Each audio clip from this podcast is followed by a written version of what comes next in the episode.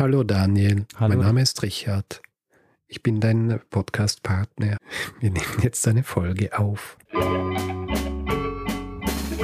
lernen ein bisschen Geschichte. Lernen ein bisschen Geschichte, dann werden Sie sehen, der Reporter, wie das sich damals entwickelt hat.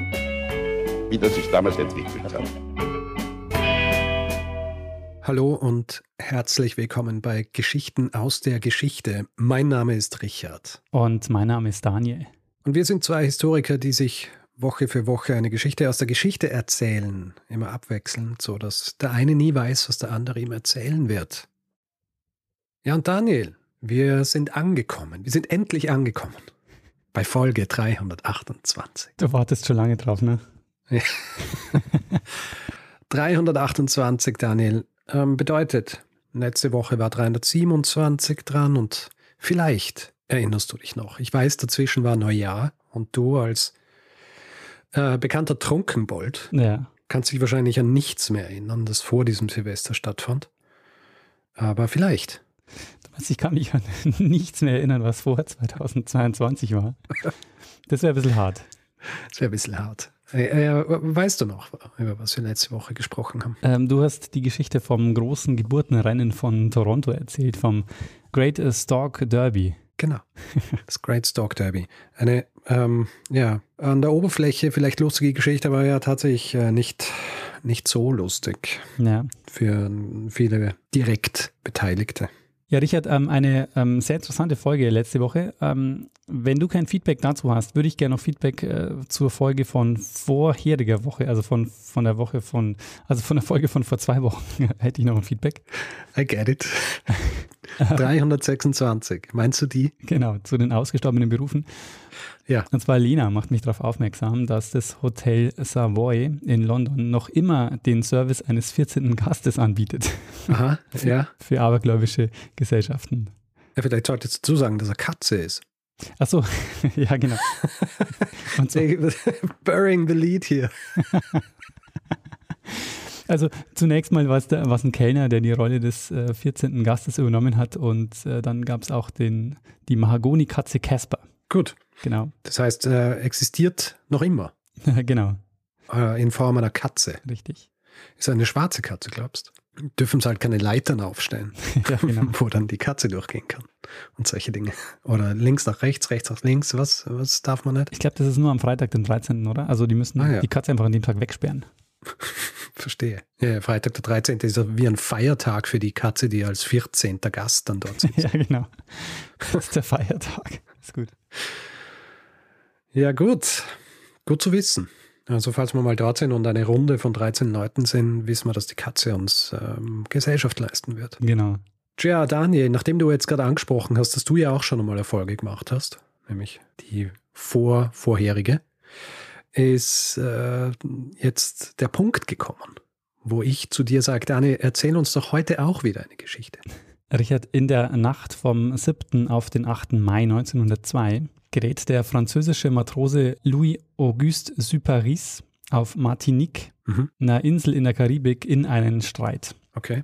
Dieser Streit eskaliert in eine Schlägerei und das führt dazu, dass äh, Superis verhaftet wird und er diese Nacht in einer Arrestzelle verbringen muss. Okay. Diese Verhaftung, Richard, wird sein Leben retten.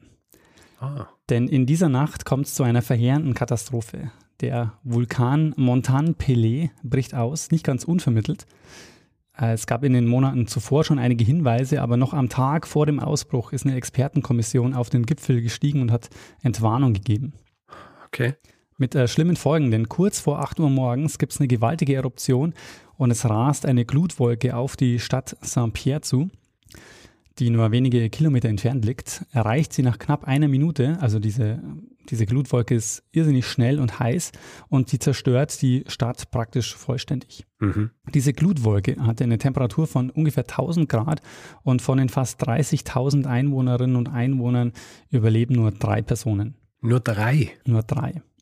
Aha. Und eine davon ist der Matrose Syparis.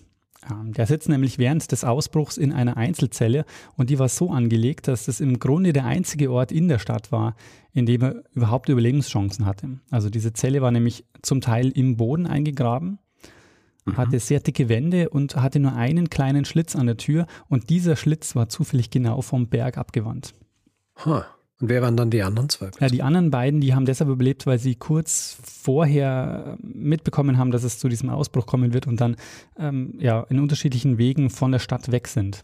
Aha. Also in der Stadt selber hat nur, hat nur Südparis überlebt. Und wie ist er dann aus der Zelle gekommen? Ähm, es dauert mehrere Tage, bis die Rettungskräfte die Stadt betreten können, weil die halt so heiß ist und noch brennt. Erst am 11. Mai, also drei Tage später, wurde dann Süparis gefunden, der dann mit schweren Brandverletzungen überlebt hat. Aha. Warum erzähle ich dir das, Richard? Weil es eine interessante Geschichte. Nicht, weil dieser Vulkanausbruch den Beginn der modernen Vulkanologie markiert, was er nämlich tut, weil es die erste vulkanische Eruption ist, die umfassend wissenschaftlich erforscht wird. Mhm. Es sind nämlich sofort einige Forscher hingefahren und haben den Ausbruch, der bis 1905 dann gedauert hat, dokumentiert und analysiert. Mhm. Die Geschichte der Vulkanologie muss aber warten, Richard. Heute geht es um was anderes. Ähm, Syparis äh, nämlich wurde anschließend bekannt unter dem Künstlernamen Ludger Sylbadis. Und er war Teil einer Zirkusshow, aber nicht irgendeiner, sondern der Barnum and Bailey Greatest Show on Earth. Ah, aha, aha. Für die Vorstellungen gab es einen Nachbau seiner Zelle und da hat er dann seine Geschichte erzählt und ja, also er war damit eine der bekanntesten Zirkusattraktionen seiner Zeit. Also er ist mit diesem Act quasi oder mit diesem, mit der Tatsache, dass er überlebt hat, ist er als Act in diesem Zirkus aufgetreten. Ganz genau. Ah. Und äh, war damit eine ähm, ja, der Sensationen dieses Zirkuses. Mhm. Und Richard, ich nehme an, du kennst bestimmt P.T. Barnum und The Greatest Show on Earth. Mhm. Heute geht es nämlich um den Mann, äh, dem nachgesagt wird, dass er das amerikanische Showbusiness erfunden hat.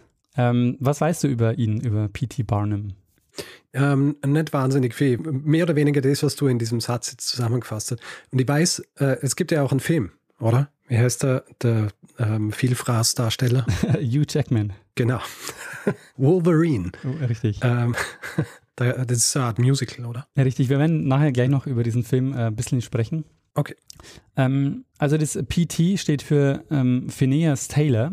Und äh, wir werden uns mit seiner Biografie beschäftigen und einigen Projekten, die er auf die Beine gestellt hat, weil davon gibt es echt zahlreiche.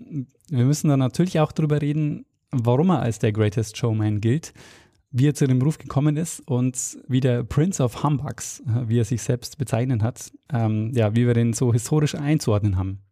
Aha. Wir werden gleich sehen, einige Dinge, die er macht, äh, die sind ethisch äußerst fragwürdig. Ähm, Barnum ist 1810 in Connecticut geboren, an der Ostküste der USA und wächst in dem kleinen Ort Bethel auf. Das ist ungefähr 100 Kilometer von New York entfernt. Und er ist schon in jungen Jahren recht geschäftstüchtig. Also unter anderem verdient er ganz gut Geld, indem er Lotterien veranstaltet und Lose verkauft.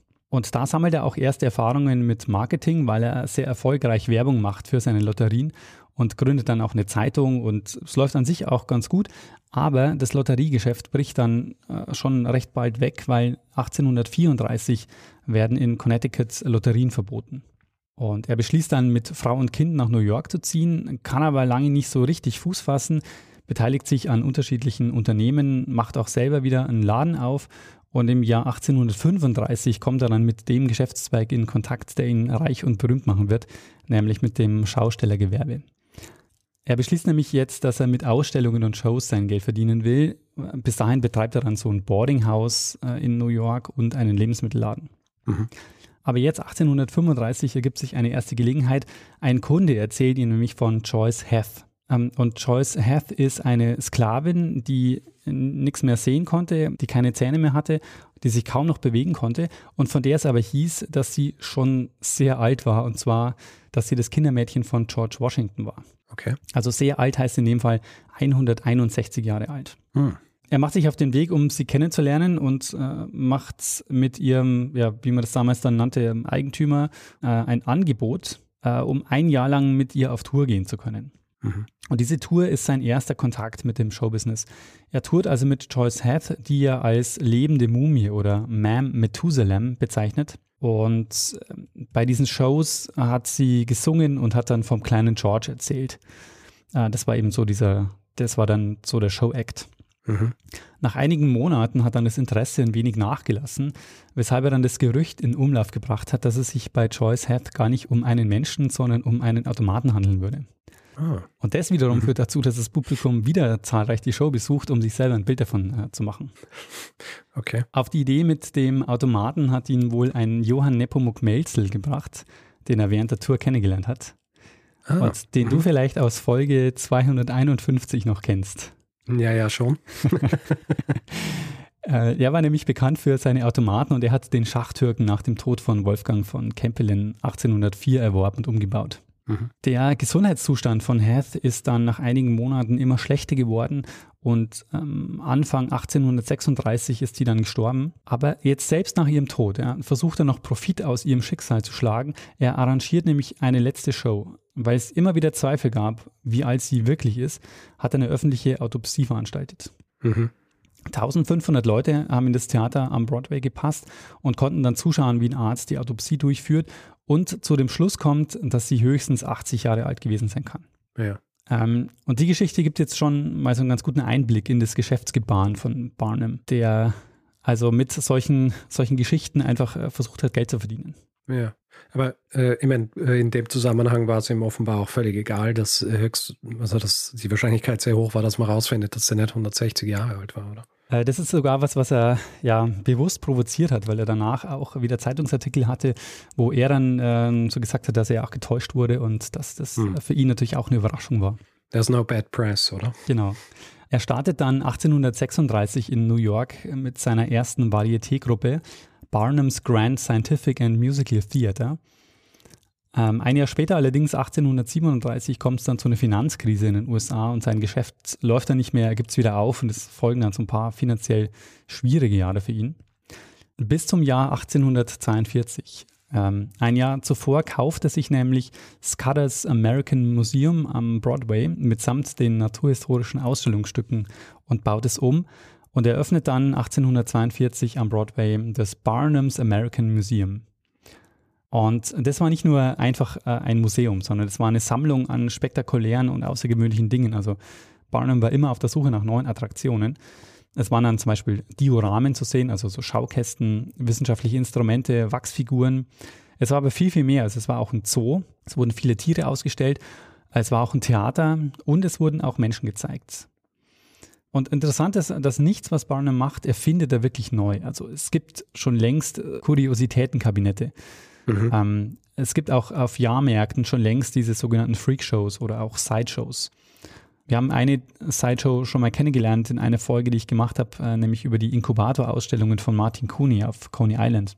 Mhm. Und den Wanderzirkus, für den er dann jetzt später berühmt werden wird, den gibt es auch schon länger. Aber was, was Barnum schafft, ist, dass er diese Form der Unterhaltung für ein größeres Publikum öffnet.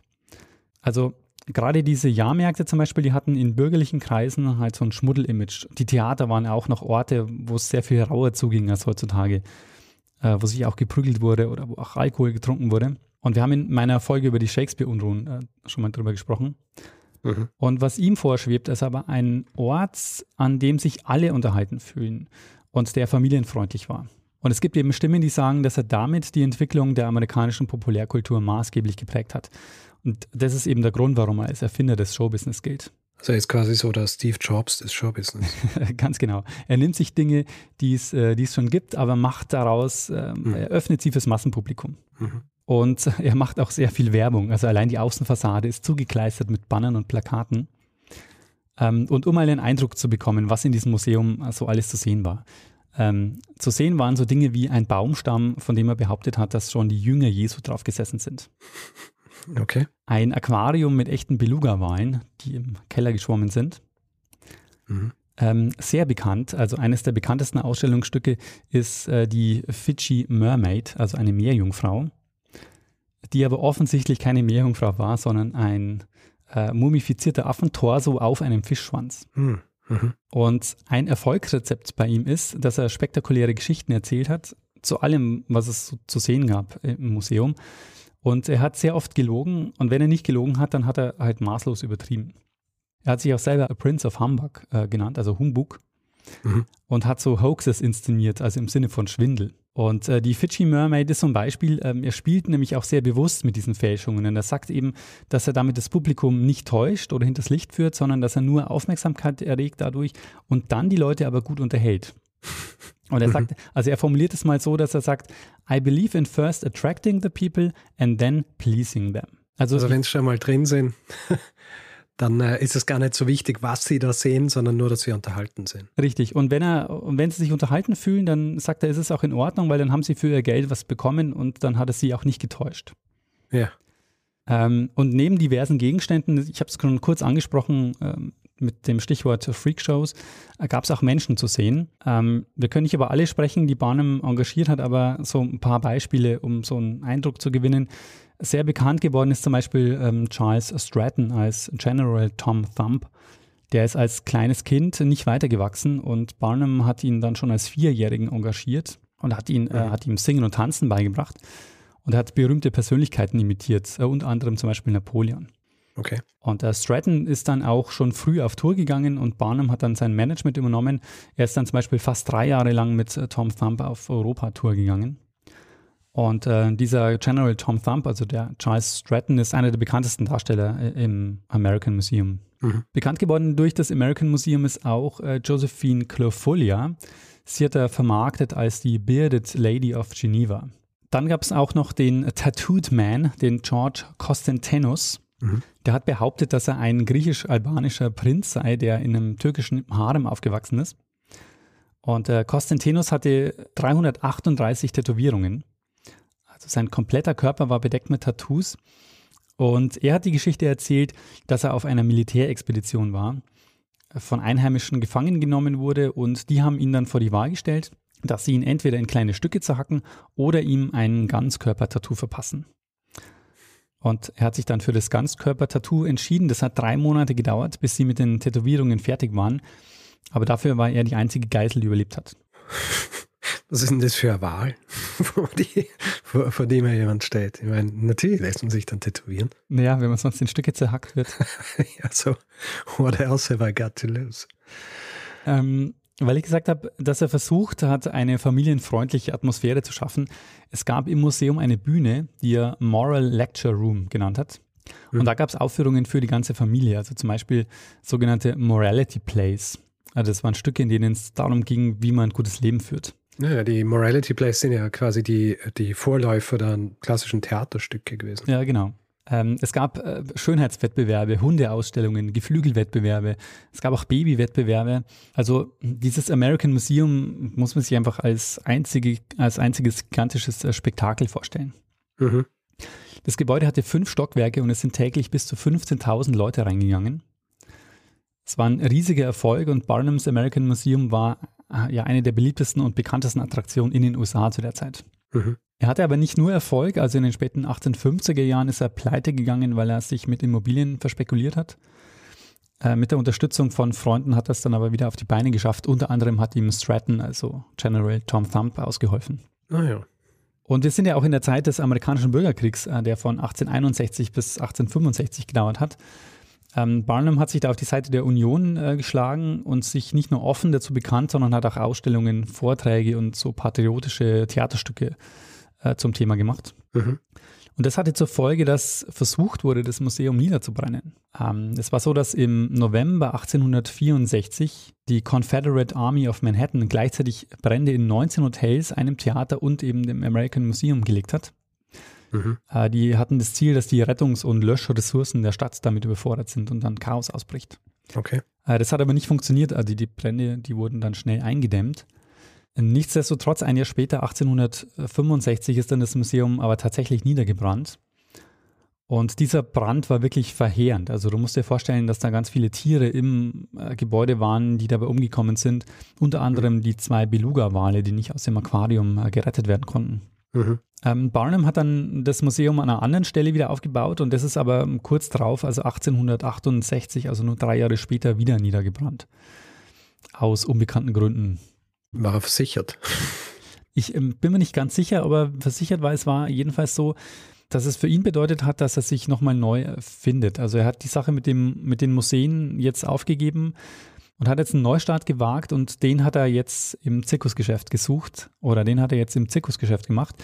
Das ist interessant, weil er nämlich jetzt überhaupt erst ins Zirkusgeschäft einsteigt. Also da ist er jetzt schon 60 Jahre alt. Mhm. Und es ist aber das Zirkusgeschäft, das ihn jetzt schließlich bis heute berühmt machen wird. Okay. Äh, das beginnt 1870 mit einem Wanderzirkus. Der wurde immer wieder umbenannt äh, und geht auch unterschiedliche und er geht auch unterschiedliche Partnerschaften ein. In den 1880er Jahren fusioniert er dann mit James Bailey und James äh, Hutchinson zu Barnum und Baileys. Und da kommt dann auch bald der Name dazu, Greatest Show on Earth. Also mhm. der Zirkus heißt um Barnum und Bailey Greatest Show on Earth. Er hat einfach auch nicht eine Nummer kleiner gekonnt, ne? Na, warum, warum auch? Genau. Ähm, eine der Hauptattraktionen der Show ähm, war Jumbo, der Giant African Elephant. Und ähm, man muss sagen, er hat es so gut vermarktet, dass wir ihn ja heute noch kennen als den König der Elefanten und der zur Legende geworden ist. Kennen wir ihn als, als den König der Elefanten? Hat er nicht Dumbo geheißen? Ja, richtig. Der, der Film, den der Film, den Disney dann macht, der, da heißt er dann Dumbo, aber es basiert auf Jumbo. Achso, ich kenne nur Dumbo. Ach, ich habe Jumbo Dumbo? nie gehört vorher. Aber du kennst Jumbo Jet zum Beispiel. Jumbo der, ein Flugzeugtyp. Genau, das basiert auch auf äh, dem, dem Elefanten. Ha. Schau, ich habe da nie drüber nachgedacht. Ich habe mir gedacht, Jumbo heißt einfach grundsätzlich groß. also der, ähm, also Barnum hat es einfach geschafft, dass dieser Elefant ähm, so zur Legende geworden ist. Er hat nämlich einen beispiellosen Medienrummel äh, losgetreten. Und zwar, ähm, Jumbo war ab den 1860er Jahren neben dem Flusspferd Aubeige Hauptattraktion im Londoner Zoo. Ah, mh, wieder eine schöne Verknüpfung. Richtig, Aubeige hm. war Folge 204. Und ähm, sie waren gleichzeitig im, im Londoner Zoo und Jumbo ist als Jungtier im heutigen Äthiopien gefangen genommen worden und dann nach London gebracht worden. Und Barnum macht dann dem Londoner Zoo 1882 ein Angebot über 10.000 Dollar, was eine enorme Summe war zu der Zeit. Hm. Und deshalb hat sich der Zoo dann darauf eingelassen und hat Jumbo in die USA verschifft. Was in England wiederum zu Protesten geführt hat. Die wollten verhindern, dass Jumbo verkauft wird. Der war auch schon ein bisschen so eine, ja, eine nationale Ikone. Okay. Unter großem Getöse ja, musste Jumbo dann äh, auf eine dreijährige Tournee durch die USA und Kanada, die für Barnum ein gigantischer Erfolg war, also mit ungefähr neun Millionen Besucherinnen und Besuchern. Hm. Und äh, der Zirkus war der erste in den USA, der einen eigenen Zug hatte und damit schneller von Ort zu Ort ziehen konnte. Aber genau das kostete jetzt Jumbo das Leben, denn 1885 kam es zu einem Unfall. Jumbo wurde von einem Güterzug erfasst und ist kurz darauf gestorben. Oi. Und dann Typisch Barnum, was macht er? Er lässt Jumbo präparieren, kauft in London die Elefantenkuh Alice, stellt sie im Zirkus als die trauernde Witwe neben dem präparierten Jumbo aus. Mhm. Der Zirkus wurde auch nach dem Tod von Barnum weitergeführt. Ähm, Barnum stirbt 1891. Der Zirkus wurde dann 1907 übernommen von den Ringling Brothers und heißt dann ab 1919 auch Ringling Brothers and Barnum and Bailey's Circus. Und unter dem Namen gibt es den Zirkus dann bis 2017. Bis 2017? Bis 2017. Also es gab diesen ja. Zirkus immerhin durchgehend 146 Jahre lang. Mhm. Vielleicht noch eine, ähm, so als Side Note, Barnum war auch in der Politik aktiv. Er war vier Amtszeiten lang im Repräsentantenhaus von Connecticut. Mhm.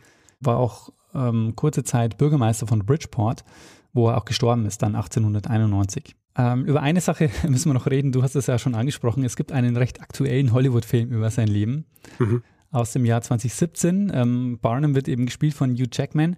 Ähm, es gab da auch eine Oscar-Nominierung und ich habe versucht, mir das anzuschauen in der Vorbereitung. Aber ich habe es nicht geschafft, weil es ist ein Musical-Film. Und ja. wenn gesungen wird, bin ich raus. Ja, schau, da sind wir uns auch wieder sehr ähnlich. Aber ja.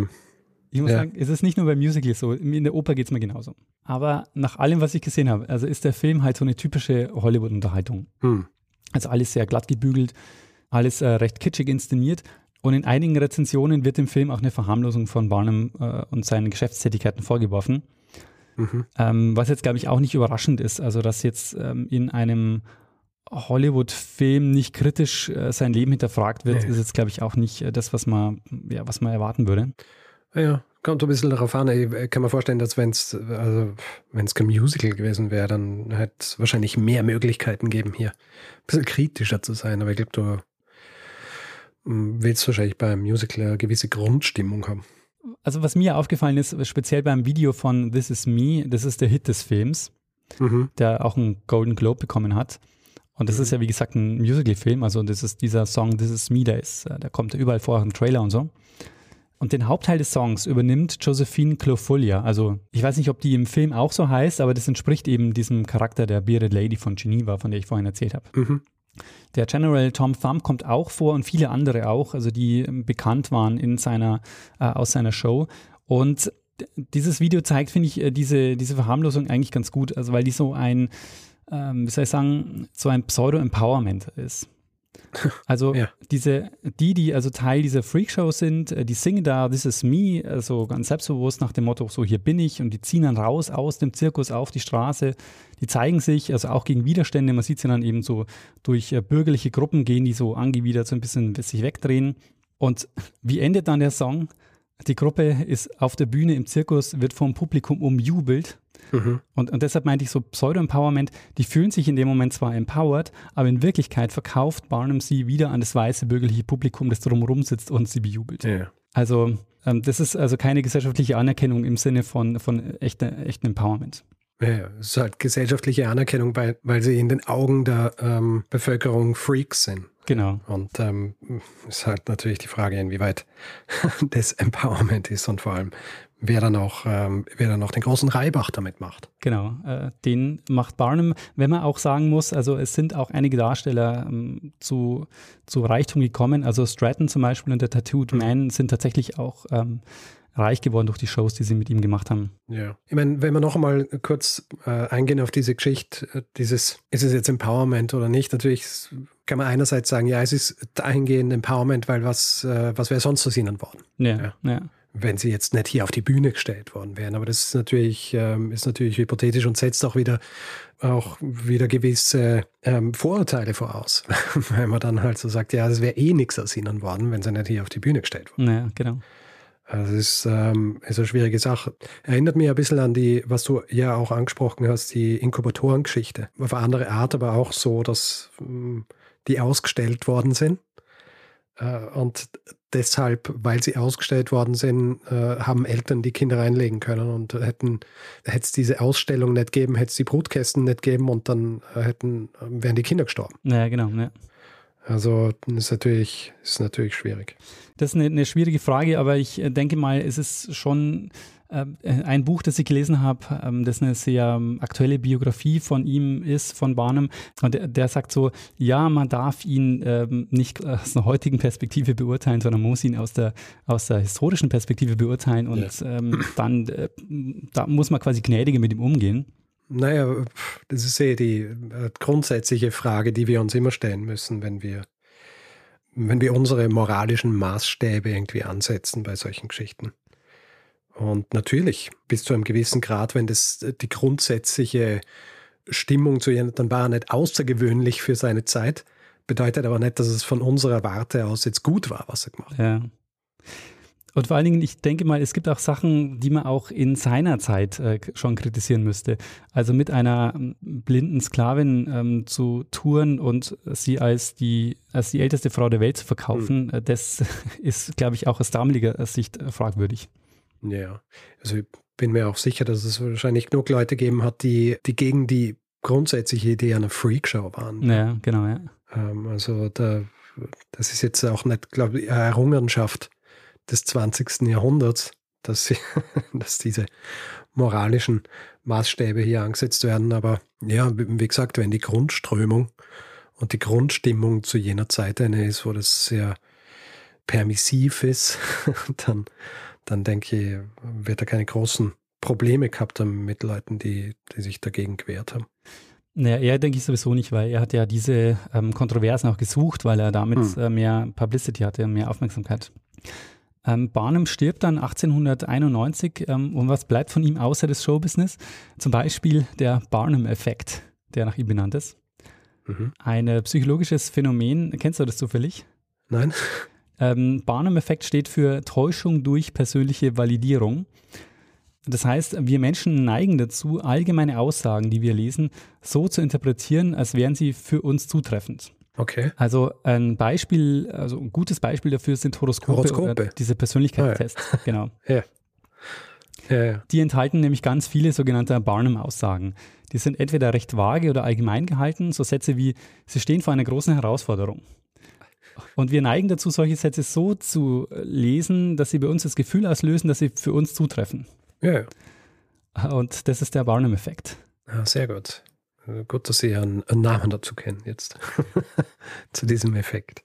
Ähm, ja, Richard, und das war meine Geschichte über P.T. Barnum, den Mann, der über den gesagt wird, dass er das Showbusiness erfunden hat. Sehr, sehr spannend.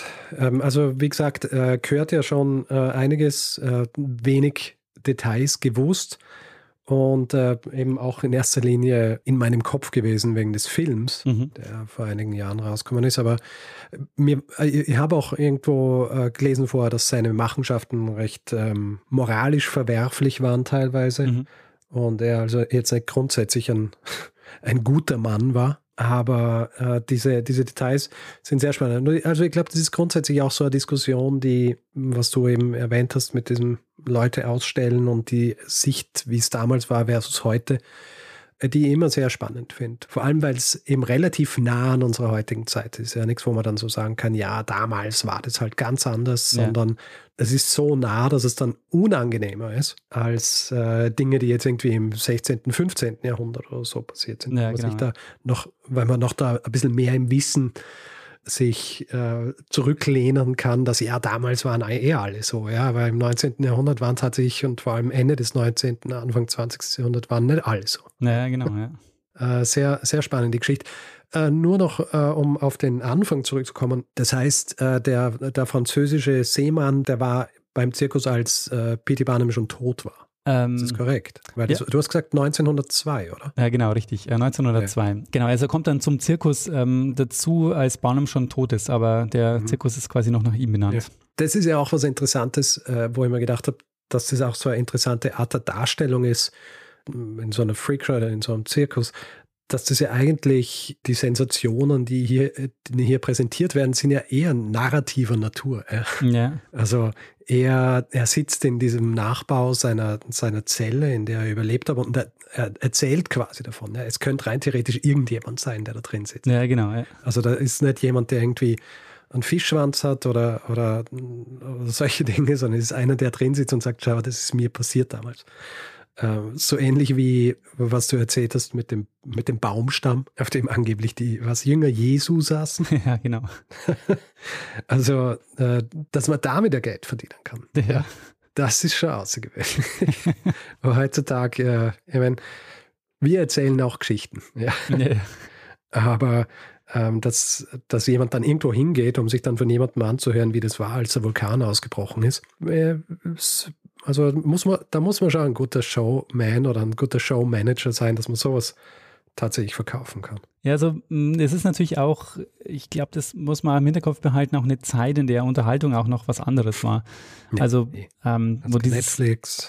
Genau. Und ich glaube, da war dieses American Museum tatsächlich auch eine, eine Sensation, weil du da so unterschiedliche Sachen hattest. Es hatte ja eben auch tatsächlich einen pädagogischen Anspruch, es gab auch so wissenschaftliche Ausstellungsstücke und so. Also es gab, war wirklich, es war alles da drin. Es war auch ein Wachsfigurenkabinett, also es war, es war ein Sammelsurium ja, alles, alles. Was, er, was er gefunden hat, was ich gedacht, ja gut, damit kann ich vielleicht Leute in mein Museum locken. Genau. Aber ja, äh, natürlich, was du gesagt hast, mit die, die Möglichkeiten der, der Unterhaltung waren natürlich ganz andere. Und das ist, glaube ich, auch immer was, was wir fast vergessen, weil wir müssen uns ja nur die letzten 20 Jahre bei uns, äh, also jetzt anschauen, wie rasant sich das verändert hat, auch was das Angebot der Unterhaltung angeht.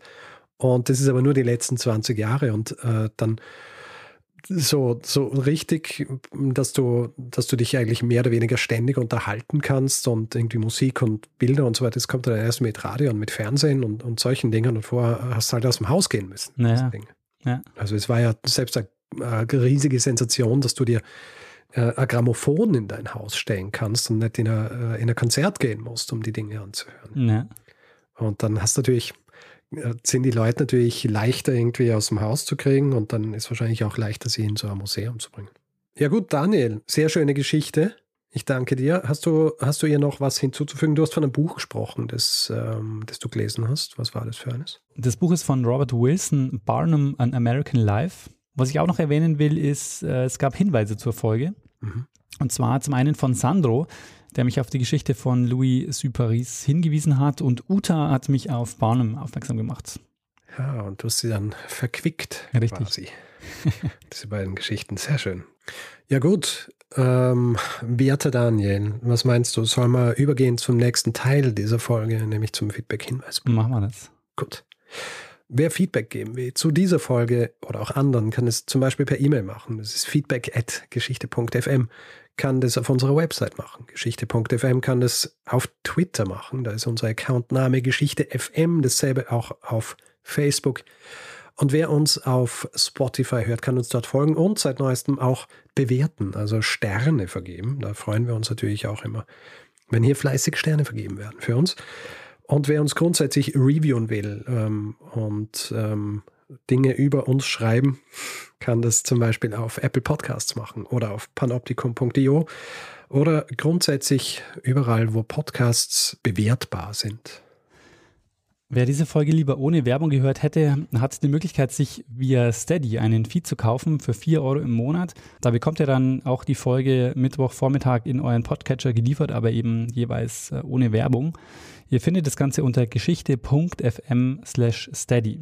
Wir bedanken uns in dieser Woche bei Sandra, Dirk, Martin, Sebastian, Annika, Alexander, Anna, Nina, Christoph, Steve, Nicola, Florian, Nikolas, Jascha, Michael, Oliver, Susanne, Christopher, Adrian, Jakob, Andreas, Karin, Laura, Daniel, Markus, Nadja, Alexander, Leslie, Fabian, Kerstin, Sarah, Janosch, Friedrich, Thomas, Christian, Carsten, Felix, Marie, Timothy, Friedegard, Astrid, Manuel, Oliver, Kai, Sophie, Helen, Christine, Philipp, Tobias und Jan.